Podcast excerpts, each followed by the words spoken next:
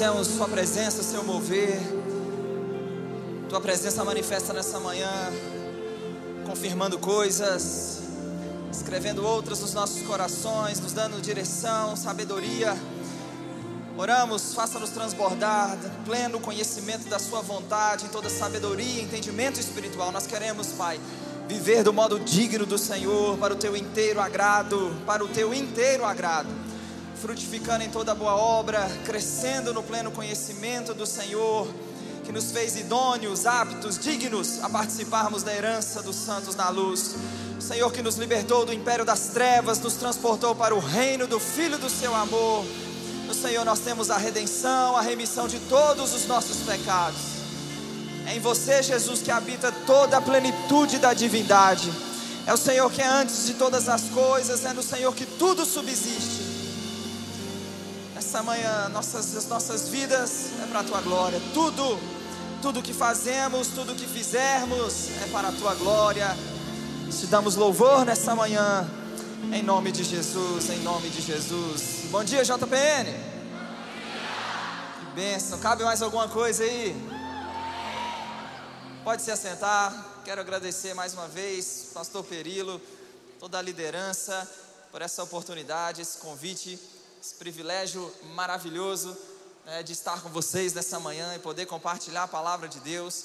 Eu queria que você deixasse aí comigo a sua Bíblia aberta em Romanos, no capítulo 1. Abra aí comigo, capítulo 1 de Romanos. Quero ler com você a partir do verso 14. Romanos, capítulo 1. Deixa ela aberta aí, já já vamos ler esse texto. Sabe, fala para a pessoa que está perto de você: você está endividado. Curioso pensar nisso, não é verdade? Estamos endividados. E obviamente, alguém disse, Senhor, tem compaixão. obviamente, quando eu digo que estamos endividados, eu não me refiro àquela dívida do pecado. Quantos sabem que aquela dívida nosso Senhor Jesus pagou por nós? Aos Colossenses, Paulo diz que ele cancelou, 2,14 de Colossenses diz que ele cancelou o escrito de dívida que era contra nós, que constava de ordenanças, o qual nos era prejudicial. Ele removeu inteiramente essa dívida, encravando na cruz. Despojou principados e potestades, publicamente os expôs ao desprezo na cruz, triunfando sobre eles. Não é dessa dívida que eu vim, pra, eu vim falar para você nessa manhã. Essa dívida foi perdoada quando em Cristo Jesus nossos pecados, como foi pregado e dito, não foi né, por prata ou ouro que fomos resgatados, mas pelo precioso sangue, aquele sangue daquele cordeiro sem defeito, sem mácula, o sangue de Cristo, o sangue conhecido antes da fundação do mundo, porém manifestado no último tempo por amor a nós. Essa dívida foi paga aos Romanos diz, Paulo diz que nós, a condição da humanidade, todos pecaram. Todos nós estávamos destituídos da glória de Deus, mas fomos justificados gratuitamente por Sua graça, mediante a redenção que há em Cristo Jesus. E a minha e a sua condição, no que diz respeito à nossa condição moral diante de Deus, Paulo, Paulo capítulo, no capítulo 5, na mesma carta aos Romanos, ele diz que justificados por fé nós temos paz com Deus. Então a dívida do pecado ela foi resolvida. Mas quando a dívida do pecado ela foi resolvida, uma outra dívida surgiu.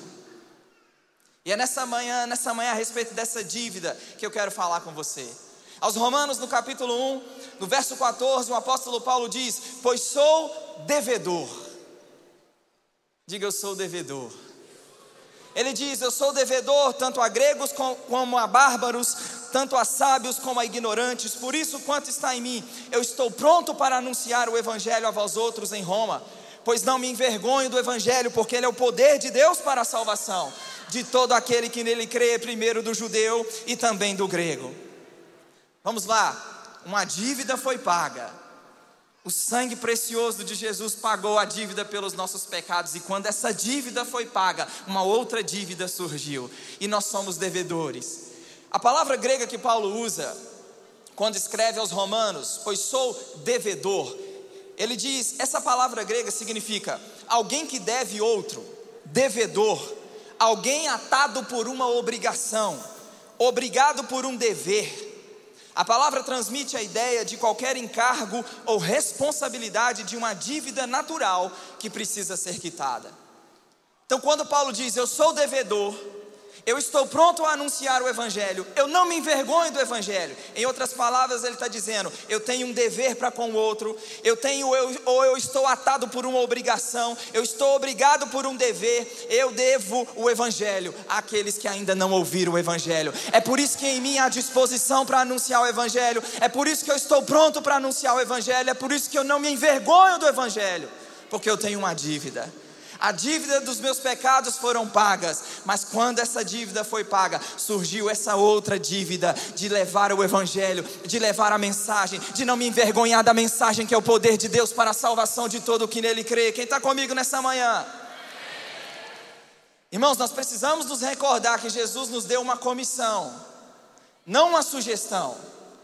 Jesus não disse: olha, se você tiver de boa, com tempo livre, tranquilo, sem nada para fazer, vá lá e pregue, fale alguma coisa. Não, ele disse: vão e preguem. Ele nos deu uma ordem, ele nos deu uma comissão, e nós temos uma dívida para com esse mundo. E eu acredito, irmãos, profundamente. Eu quero mostrar, deixa eu te mostrar o próprio apóstolo Paulo falando disso. 1 Coríntios capítulo 9. Vá lá comigo no capítulo 9, no verso 14. 1 Coríntios capítulo 9, Verso 14, um pouquinho depois, verso 16, para ganharmos tempo. Roma, 1 Coríntios 9, verso 16. Paulo diz: Se eu anuncio o evangelho, não tenho do que me gloriar, pois sobre mim pesa essa obrigação. Porque ai de mim se eu não anunciar o evangelho. Se eu faço de livre vontade, eu tenho galardão mas se constrangido, é então a responsabilidade de dispenseiro que me está confiada, e nós temos uma responsabilidade, e nós não seremos omissos no que diz respeito à responsabilidade. E a dívida, o encargo que nós precisamos pagar, a dívida que temos para com esse mundo sem Cristo, para com esse mundo que não conhece a palavra, para com esse mundo que não conhece o Evangelho.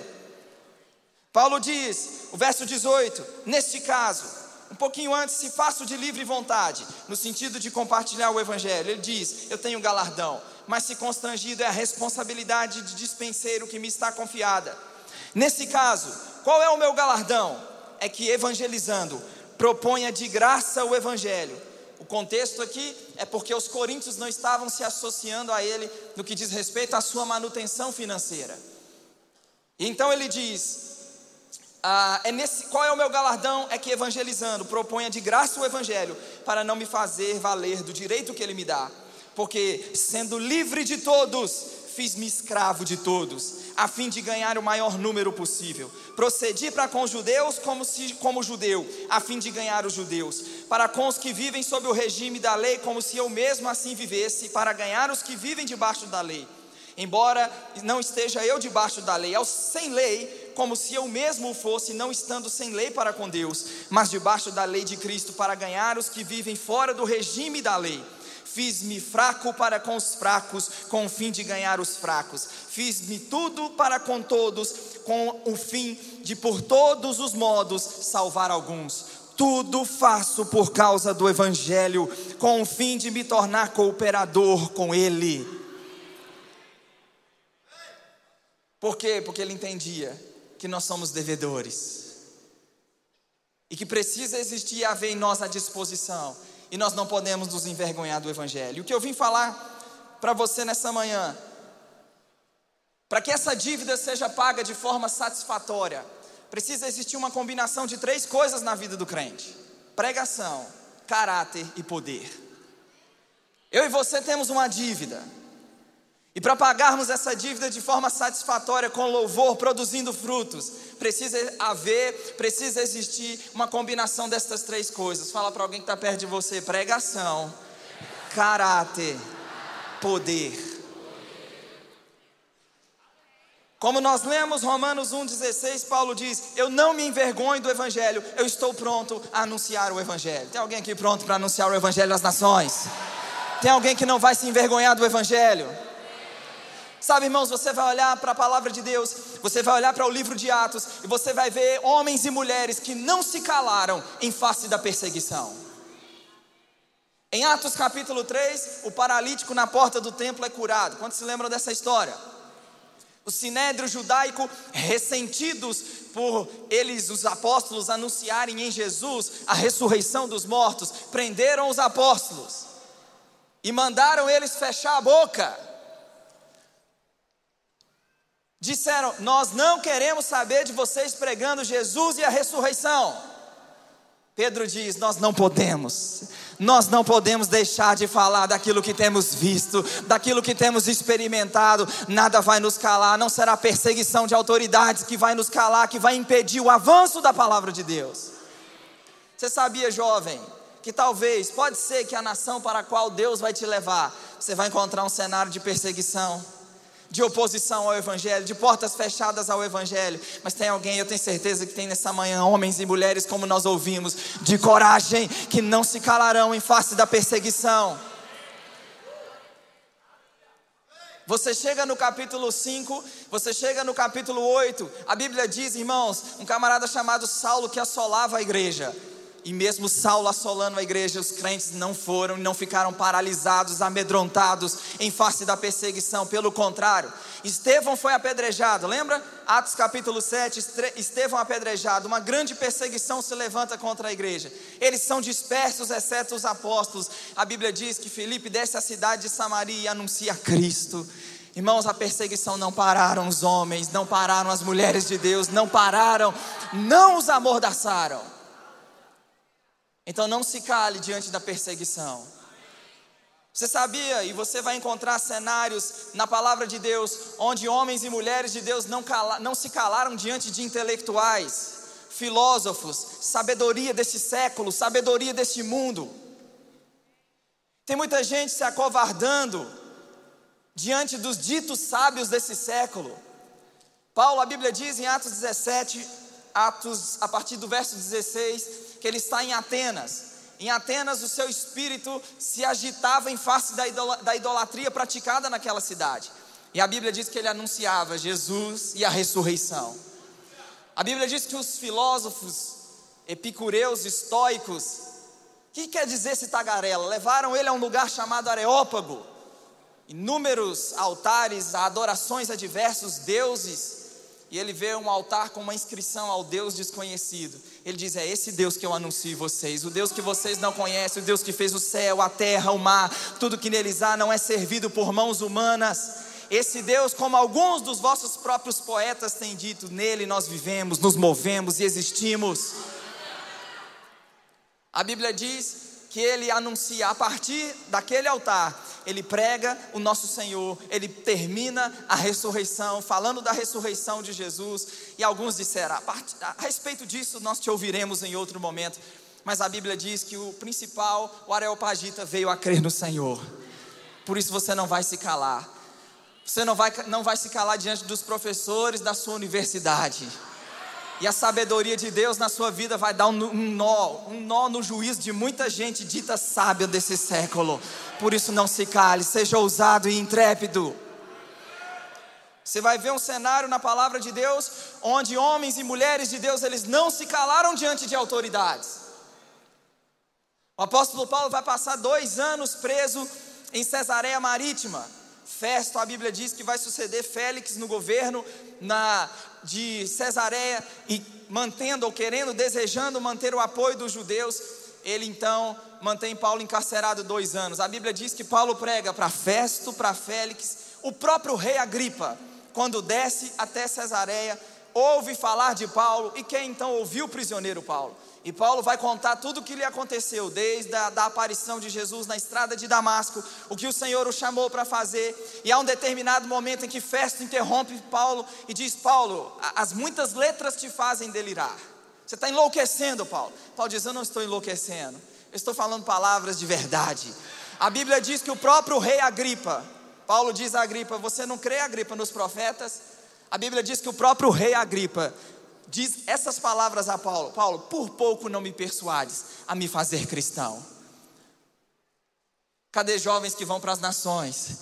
e diante de autoridades não se calarão, não serão covardes, não importa, nós não vamos nos dobrar, nós não vamos deixar de ser fiéis ao Senhor. Nós pode me lançar na fornalha, eu não vou adorar, não vou adorar estátua nenhuma, não vou adorar Deus nenhum senão o Senhor Jesus Cristo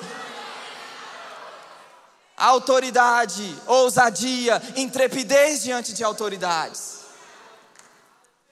E se nós queremos pagar satisfatoriamente a dívida que temos para com esse mundo, nós precisamos pregar. Fala para a pessoa que está do seu lado, abra a boca e prega, meu irmão. Eu não sei pregar, é por isso que nós temos o rema. É, ah, eu não sei o que fazer, por isso que nós temos a escola de missões se preparar, se qualificar devidamente, não faltam instrumentos, ferramentas, nós não seremos omissos. Como eu disse, se queremos pagar satisfatoriamente a dívida que temos, uma segunda coisa precisa haver na nossa vida: uma vida, comportamento, um estilo de vida que sustenta a pregação que sai pelos nossos lábios. A nossa vida prega, a nossa vida testemunha alguma coisa a forma como vivemos testemunha. Seu Instagram prega, seu Twitter prega. O apóstolo Paulo diz aos Coríntios, 2 Coríntios capítulo 3, dos versos 2 e 3, ele diz: Vocês são a nossa carta, escrita em nosso coração, conhecida e lida por todos os homens, estando já manifestos como carta de Cristo produzida pelo nosso ministério, escrita não com tinta, mas pelo Espírito do Deus vivente. Eu e você somos uma carta, eu e você somos uma mensagem conhecida, lida pelos homens, uma carta produzida pelo próprio Espírito de Deus. Sabe, irmãos, acho que já falei isso aqui em uma outra ocasião. Jesus, ele era um mestre que fazia e depois explicava por que fez. Jesus, a vida falava primeiro do que as palavras. Depois que seus discípulos foram impactados pelo que ele fez, ele então explica por que fez. Deixa eu te dar dois exemplos. Uma figueira, Marcos capítulo 11, a partir do verso 12, uma figueira sem fruto. Você conhece a história, ele diz à figueira: nunca jamais, ninguém vai comer fruto de você. Os discípulos ouvem aquilo. Lá no verso 20, a Bíblia diz que eles passando pela manhã, viram que a figueira então secara desde a raiz. Pedro diz: Senhor, a figueira que o Senhor amaldiçoou secou. O que o Senhor Jesus diz? A Bíblia diz, você conhece muito bem Marcos 11, 23. Em verdade vos digo que qualquer que disser a este monte, erga-te, lança-te no mar, não duvidar no coração, mas, mas crê que se fará o que diz, o que disser será feito. Agora, presta atenção, ele fez, depois explicou por que fez. Na última ceia com seus discípulos, ele tira sua vestimenta, se cinge com uma toalha e passa a lavar os pés dos discípulos. A Bíblia diz que depois de lavar os pés dos discípulos, ele volta sua vestimenta e volta à mesa de novo e pergunta aos discípulos: Vocês entenderam o que eu fiz? Ele diz: Eu, sendo o Senhor o Mestre, lavei os pés de vocês, vocês também devem lavar os pés uns dos outros. Eu dei o exemplo para vocês a vida falava primeiro do que as palavras. E se eu e você, irmãos, queremos satisfatoriamente pagarmos a dívida que temos para com o mundo, a nossa vida não pode, irmãos, o nosso comportamento não pode estar na contramão da verdade dessa palavra. Antes de falar, a minha vida e a sua vida pregou primeiro antes de falar sobre amor, sabe, irmãos, as ações divinas elas são exemplares. Deus não nos pede para fazer algo que Ele mesmo não tenha feito primeiro. As ações divinas são exemplares. Ralph Aldo diz: O que você é grita tão alto nos meus ouvidos que eu não posso ouvir o que você diz. Separei algumas frases aqui bem inspiradoras nessa manhã. O que você é grita tão alto nos meus ouvidos que eu não posso ouvir o que você diz. John Maxwell disse: imagem é o que as pessoas pensam que somos, integridade é o que realmente nós somos. Quem realmente nós somos? Charles Spurgeon, já vem paulada, se prepare. Charles Spurgeon disse: é inútil para qualquer um de vocês tentar ser um ganhador de alma se vocês não estão produzindo frutos em suas próprias vidas? Como vocês podem servir ao Senhor com seus lábios se não servem com as suas vidas? Como vocês podem pregar o Evangelho com seus lábios, quando com as suas mãos, pés e corações estão pregando o Evangelho do diabo e elevando o anticristo pelas suas práticas ímpias? Não há compatibilidade se a minha vida prega diferente do que sai da minha boca. O mau caráter enfraquece, distrai uma grande mensagem. Nós temos uma grande mensagem, não podemos e não vamos enfraquecê-la com ações ímpias. D.L. Moody disse: de 100 pessoas, uma lerá a Bíblia, 99 lerão o cristão. Pode ser que lá no meio onde você está, faculdade, na sua família, aqueles que ainda não conhecem o Senhor, poucos leem a Bíblia, mas tem muita gente lendo a mensagem que a nossa vida está transmitindo, que a nossa vida está pregando. Billy Graham disse: Nós somos os sermões que o mundo está prestando atenção, porque somos cartas vivas, ou pelo menos deveríamos ser. C.S. Lewis disse: Importa muitíssimo se eu alieno alguém da verdade. Olha a profundidade dessa declaração. O meu comportamento fazem as pessoas desejarem o Senhor, a palavra, ou afasta as pessoas. Ser dito crente igual fulano, ciclano, beltrano, de jeito algum. De forma alguma. Meu apóstolo Marcelo Carvalho, ele diz uma frase que é muito é muito forte. Ele diz: é melhor você conhecer dois ou três versículos e praticá-los do que conhecer a Bíblia inteira e viver como um pecador. Como bom mineiro, deixa eu te ensinar nessa manhã a ser um, um mineiro. Fala para alguém que está perto de você, nu. É forte.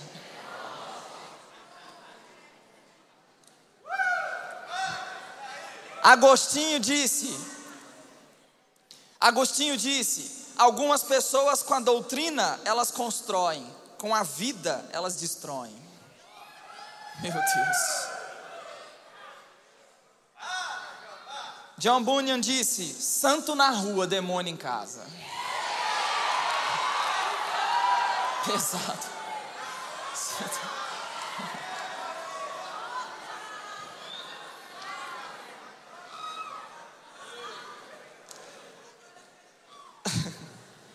Charles Spurgeon disse: é terrível, é terrivelmente fácil ser um ministro do evangelho e um vil hipócrita ao mesmo tempo. Tony Cook disse: O mundo formará sua opinião sobre Jesus, a Bíblia e a igreja. O mundo formará sua opinião sobre Jesus, a Bíblia e a igreja. Não tanto pela nossa pregação, mas pela nossa ética, moralidade e conduta. Jesus disse que nós somos o sal da terra. Jesus disse que nós somos a luz do mundo. Jesus diz: não se pode esconder uma cidade edificada sobre um monte. No mundo antigo, estrategicamente, as cidades elas eram construídas bem no alto. Não existia iluminação elétrica. Imagina viajantes à noite, expostos a animais, a frio, ao ver de longe uma cidade edificada no alto de um monte, a pessoa sabia que ali ela encontraria proteção, segurança, alimento. Jesus diz: Vocês são a luz do mundo. Em outras palavras, o que Jesus está dizendo, vocês são essa referência para aqueles que estão nas trevas. Estão caminhando nas trevas sem saber o que fazer, sem saber para onde ir. Ao olhar uma cidade edificada no alto de um monte, eles saberão que ali encontrará refúgio, abrigo, amor, proteção, resposta. Jesus diz: Nós somos a luz do mundo. Agora, se o nosso comportamento não condiz com a verdade dessa escritura, nós estamos ofuscando essa luz, deixando de brilhar e de sermos uma referência para alguém. E Jesus então vai completar dizendo: Assim brilhe também a vossa luz diante dos homens, ao verem as vossas boas obras e glorifiquem ao nosso Pai. Se queremos pagar satisfatoriamente a dívida que nós temos. Número um, pregação. Número dois, caráter. Irmãos, não é tempo mais de brincarmos. Adelaide falou sobre isso ontem. Um evento como esse não é pensado, né, no objetivo aqui não é só animar você esses dias. Alguém vai sair daqui entusiasmado e animado esses dias para cumprir a vontade do Senhor? Vai sair, com certeza sairemos. Mas isso não é oba-oba, isso não é brinquedo, o investimento que é feito, o tempo de consagração e de oração antes de tudo isso. Sabe, irmão, você vai sair do jovem para as nações, seu pai, sua mãe vai olhar para você dentro de casa e vai ver que algo mudou em você. Durante esses dias algo mudou. Meu filho vai olhar, sua mãe vai olhar, seu pai vai olhar, sua família está tão diferente. O que aconteceu com ele naquele jovem para as nações? O que aconteceu? Irmão, isso será algo duradouro, será um impacto duradouro, não será um impacto de resultado somente de uma semana, de duas semanas, não, nós estamos falando de transformação de um mês, de dois meses. Sabe aqueles que muitas vezes, aqueles céticos que dizem assim: é, quanto tempo vai durar esse oba-oba? Quanto tempo vai durar esse fogo? Quanto tempo vai durar? Vai durar dois, três anos, vai durar. Se o nosso Senhor Jesus não voltar, vai durar, porque serão transformações duradouras. Nós não estamos brincando com esse negócio. Nós não estamos brincando com o Senhor, não estamos brincando com a palavra. Terceiro e último, se queremos cumprir satisfatoriamente pagarmos satisfatoriamente a dívida que nós temos, poder. Irmão, evangelho não é discurso bonito, evangelho não é palavra bonita, evangelho não é, irmãos, e olha que eu, eu particularmente, eu sou um defensor de pregação com ponto A, B. Estou pregando aqui nessa manhã três pontos. Eu sou um defensor de começar, desenvolver, concluir, trazer uma aplicação prática. Eu sou um defensor de tudo isso, mas evangelho não é isso. Evangelho é poder, evangelho é evidência, evangelho é vida transformada, evangelho é manifestação do poder de Deus. Paulo diz aos Coríntios, 1 Coríntios 2, a partir do verso 1: Quando eu fui ter com vocês, eu não usei de linguagem persuasiva, de sabedoria humana, mas em demonstração de espírito e de poder, para que a fé de vocês não se apoiasse em sabedoria humana, mas no poder de Deus. Olha um padrão que se repete nos evangelhos. Evangelho de João, capítulo 2, verso 23. O texto diz: Estando ele em Jerusalém, Evangelho de João 2, 23. Estando ele em Jerusalém durante a festa da Páscoa, muitos vendo os sinais que ele fazia, creram em seu nome. Por que creram no nome do Senhor Jesus?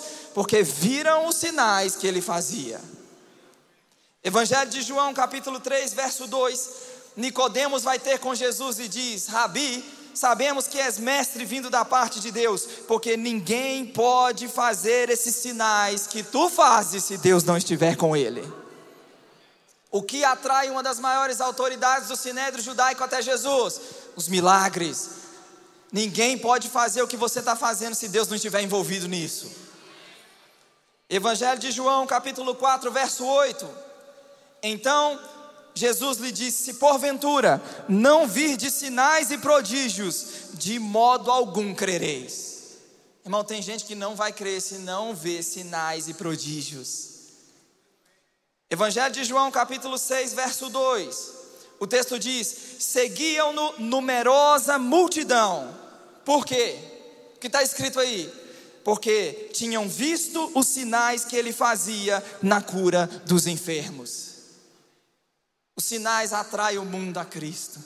Os sinais atraem a atenção das pessoas, irmãos, e evangelho é poder. Jesus, a Bíblia diz que ele percorria toda a Galileia, todas as cidades e povoados, pregando, ensinando, mas curando, pregando, ensinando, mas impondo as mãos dos enfermos, pregando, ensinando e com evidências do poder de Deus. João Batista está preso, e a Bíblia diz que os discípulos de João mandam perguntar a Jesus: vá lá, pergunta se ele é aquele que estava para vir, ou, have, ou havemos de esperar outro. Evangelho de Mateus, capítulo 11. Jesus responde, se eu não me engano, lá no verso 6 diz: Ide anunciai a João: os cegos vêm, os coxos andam, os surdos ouvem, os leprosos são purificados. O Evangelho está sendo pregado, bem-aventurado aquele que não achar em mim motivo de tropeço. Pera lá, vamos lá. Qual foi a resposta que Jesus enviou aos discípulos de João? Qual a resposta que Jesus enviou a João através dos seus discípulos? Vão lá e diga que eu estou andando por toda parte pregando. É isso? Não, vão lá e digam a João que há evidências do poder de Deus, que há evidências da manifestação dele no que eu estou fazendo. Curas, leprosos estão sendo purificados. Eu quero terminar com você lendo Hebreus, vá lá comigo rapidamente. No capítulo 2, Hebreus no capítulo 2, O versículo diz, eu quero ler, estou pensando se eu ler o 4, não, mas vamos a partir do 1. Hebreus capítulo 2, verso 1. O texto diz: Por esta razão, importa que nos apeguemos com mais firmeza às verdades ouvidas, para que delas jamais nos desviemos. Se, pois, se tornou firme a palavra falada por meio de anjos, e toda a transgressão ou desobediência recebeu justo castigo, como escaparemos nós se negligenciarmos tão grande salvação? Olha para cá, o que Hebreus está faz... o que o autor aos Hebreus está fazendo? Capítulo 1, Jesus é superior aos anjos. Esse é, esse é o tom do capítulo 1. Então no capítulo 2 ele diz: se anjo falou, e o que anjo falou, né, teve sua palavra cumprida, quanto mais nós se escaparmos ou se negligenciarmos tão grande salvação se o nosso Senhor, superior a anjos, veio e falou, se nós não nos apegarmos com firmeza a essas verdades ouvidas, o que será de nós? Então ele continua. Verso 3: Como escaparemos nós se negligenciarmos tão grande salvação? A qual, tendo sido anunciada inicialmente pelo Senhor, foi-nos depois confirmada pelos que a ouviram, dando Deus testemunho juntamente com eles. Irmãos, há uma parte, como o Luca falou mais cedo, há uma parte que não cabe a nós. Nós anunciamos, o Senhor anunciou, foi depois confirmado e vai continuar sendo confirmado através da sua vida por onde Deus te enviar. Mas, irmãos, Deus é o responsável e Ele garante que testemunhará juntamente com você, com sinais, com prodígios, com vários milagres milagres e distribuição do Espírito Santo. Tem muita gente que se acovarda. Eu vou impor as mãos, vá que não acontece. Isso só aconteceu comigo? Mas alguém se identifica com o que eu estou dizendo nessa manhã? Vá que não acontece, vá que não é curado. Não, não é isso que a Bíblia está dizendo. A Bíblia está dizendo que nós não carregamos essa responsabilidade. A Bíblia diz que ele se compromete, ele está envolvido em testemunhar juntamente. Somos só cooperadores, instrumentos através do qual. E irmãos, eu estou crendo em dias. Você sabe que muitas coisas acontecem nesse ambiente onde a igreja se reúne, o corpo de Cristo, ou pelo menos parte dele, se reúne. Muita coisa acontece num ambiente como esse. Amém? Mas quantos sabem que a proporção de enfermos é muito maior lá fora do que aqui dentro? Quantos sabem que a proporção de não salvos é muito maior lá fora do que aqui dentro? Eu estou crendo em dias, irmãos, que você vai ser tomado por tamanha ousadia, vai ser no meio da rua, vai ser no metrô, vai ser em hospital. Imagina você, talvez é só mais uma segunda-feira. Para você é só mais uma segunda-feira, mas na agenda divina é para alcançar alguém dentro do metrô. Você está lá, não sabe se está acordado, dormindo. Segunda, aquela segunda brava. Mas dentro de você sobe aquela palavra de conhecimento. A pessoa que está perto de você, fala isso para ela. Lembra do que o Lucas acabou de dizer? Pequenos passos de fé, obediência a pequenas direções. A pessoa do lado, ao seu lado, fala isso para ela. De onde veio isso? É o Senhor que colocou e está na agenda divina dele alcançar aquela pessoa. E eu e você temos o privilégio de sermos um instrumento de Deus para isso. E aí sobe aquela, aquele testemunho dentro de você. Fala isso para essa pessoa. Você dá um passo e fala: com licença, é, precisa nem falar assim diz o Senhor, aleluia. Precisa disso não. Alguém está tá fazendo assim. Simples, irmãos. Olha, por um acaso, está acontecendo isso e isso na sua vida? Quem é você? Como você sabe disso?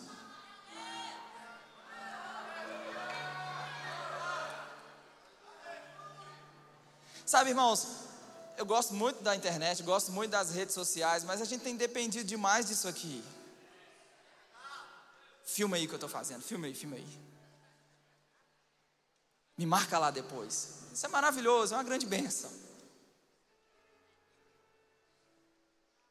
Eu sei que ninguém cheio do Espírito Santo fica no anonimato. Só alguns pegaram. Ninguém cheio do Espírito Santo fica no anonimato. A Bíblia diz que a fama de Jesus corria. Mateus 4, 23, ele percorria toda a Galiléia, ensinando, pregando e curando. A Bíblia diz que a sua fama, ela corria por toda parte. Deixa as pessoas falarem. Elas falarão, por quê? Porque na minha, na sua vida, tem fruto, tem evidência do poder de Deus, da manifestação de Deus. Deixa as pessoas falarem. O problema é quando nós somos movidos por isso.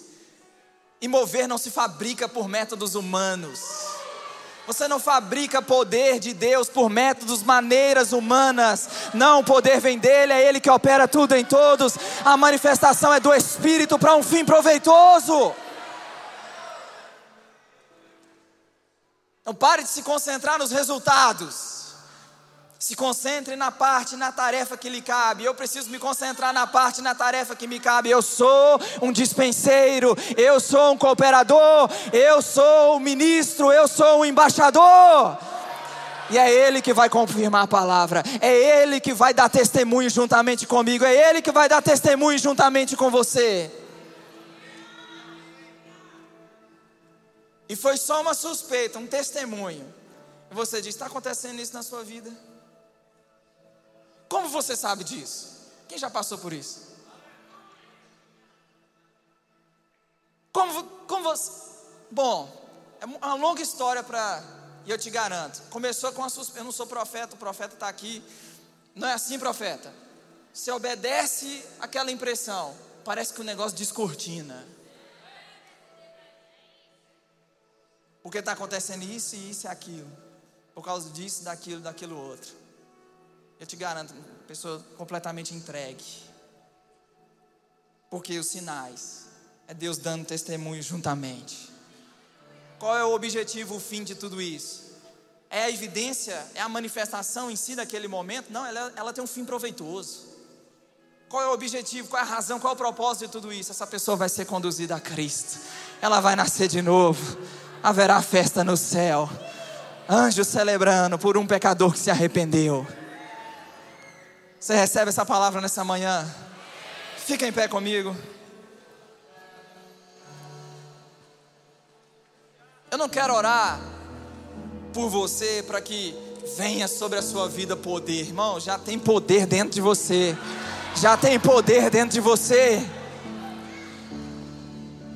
Vai sair para esse evangelismo hoje, vai fazer alguma coisa com o poder que já está sobre você vai fazer alguma coisa com o poder que já está dentro de você. Mas eu quero orar com você. Você vai fazer com o Senhor nessa manhã. Nós faremos com o Senhor nessa manhã um compromisso de que vamos pagar a dívida que temos. Que haverá em nós uma prontidão. Eu estou pronto, Paulo disse aos Romanos, a anunciar a vocês o Evangelho. Eu não me envergonho do Evangelho. Nós vamos fazer um compromisso com o Senhor. De Senhor, eu não vou me envergonhar do Evangelho. Diante de sabedoria humana, diante de sabedoria terrena, diante de sabedoria mundana, eu não vou me envergonhar do Evangelho. A Bíblia diz, irmãos, eu mencionei Atos capítulo 4, capítulo 5, a perseguição imposta à igreja pelo sinédrio judaico. A Bíblia diz que eles olharam e viram a intrepidez de Pedro. Eles falaram uns com os outros: esses homens são iletrados. De onde vem isso? Eles estavam cheios do Espírito Santo. O poder do Espírito Santo para serem testemunhas está sobre nós, está sobre você. E nós vamos fazer esse compromisso nessa manhã. Nós não vamos enfraquecer a grande mensagem que nós temos com ações ímpias. Não, pelo contrário, a nossa vida vai ser uma extensão. Ou pelo contrário, como eu disse, nossa vida vai pregar antes das nossas palavras. haverá o bom perfume de Cristo manifesto, exalado através de nós, percebido através de nós por onde andarmos. Confiando em Deus que Ele vai dar testemunho, com sinais, com prodígios, com distribuição do Espírito Santo. Eu estive. Eu lembro de Willa contando uma história de um amigo do seminário. Ele disse que teve um sonho, e que no sonho ele se via indo para o Havaí e pregando, batendo na casa. Eu não vou conseguir, talvez, me lembrar de todos os detalhes, mas resumo a história era a seguinte: ele sonhou que estava indo para os Estados Unidos e ele batia numa casa específica e ele evangelizava uma pessoa específica. Ele nem passaporte, nem visto tinha. Foi tirar o visto. Chegou na entrevista com o cônsul para tirar o visto. Qual o objetivo da viagem? Qual o propósito da viagem? Você quer que eu te conte mesmo? E contou a história. Eu tive um sonho. E no sonho eu me via indo a determinado lugar. E ao chegar a determinado lugar, um homem tal, tal, tal atendia a porta. Eu falava com ele que eu tinha um sonho. Eu contava o sonho para ele. E eu pregava, anunciava Jesus para ele. No mínimo, o cônsul pensou: loucura, maluquice. Vamos ver o que, que vai dar mesmo. Deu, vi, deu visto para ele, deu visto para o maluco, o maluco. Pois ele viajou. Ele foi no, ao lugar que tinha visto no sonho. E a pessoa que tinha visto no sonho, ele anunciou a Cristo. Mas Deus vai fazer coisas, mostrar coisas, nos levar a lugares nesses dias, irmãos, que como nós ouvimos agora mais cedo, está além da nossa compreensão, poder, capacidade, estrutura em nós mesmos. Só estaremos prontos. Pai, oramos, te agradecemos por esse tempo tão precioso e mais do que isso, nos consagramos. Não nos envergonharemos do Evangelho, cooperadores do Senhor, cooperadores do Senhor. Abriremos a nossa boca e pagaremos a dívida que temos para com o mundo sem Cristo. Vamos abrir a nossa boca e vamos pagar a dívida que temos. A nossa vida, nossa vida será uma carta, uma carta produzida pelo seu próprio Espírito, uma carta manifesta, lida por todos os homens, uma carta não escrita não com tinta, mas pelo Espírito do Deus vivente. Porque sabemos e cremos que o Senhor testemunhará juntamente conosco com sinais, prodígios, milagres, distribuições do Espírito Santo por onde passarmos. Estamos prontos, estamos abertos nesses últimos dias. Nesses últimos dias, o Senhor rogou para trabalhadores, trabalhadores para a seara, e aqui estamos nós, trabalhadores que dizemos sim para o Senhor da seara, movidos por compaixão. Movidos por compaixão, dizemos sim nos consagramos completamente ao Senhor, estamos completamente abertos e disponíveis, em nome de Jesus, em nome de Jesus. Deus abençoe os irmãos. Obrigado, pessoal.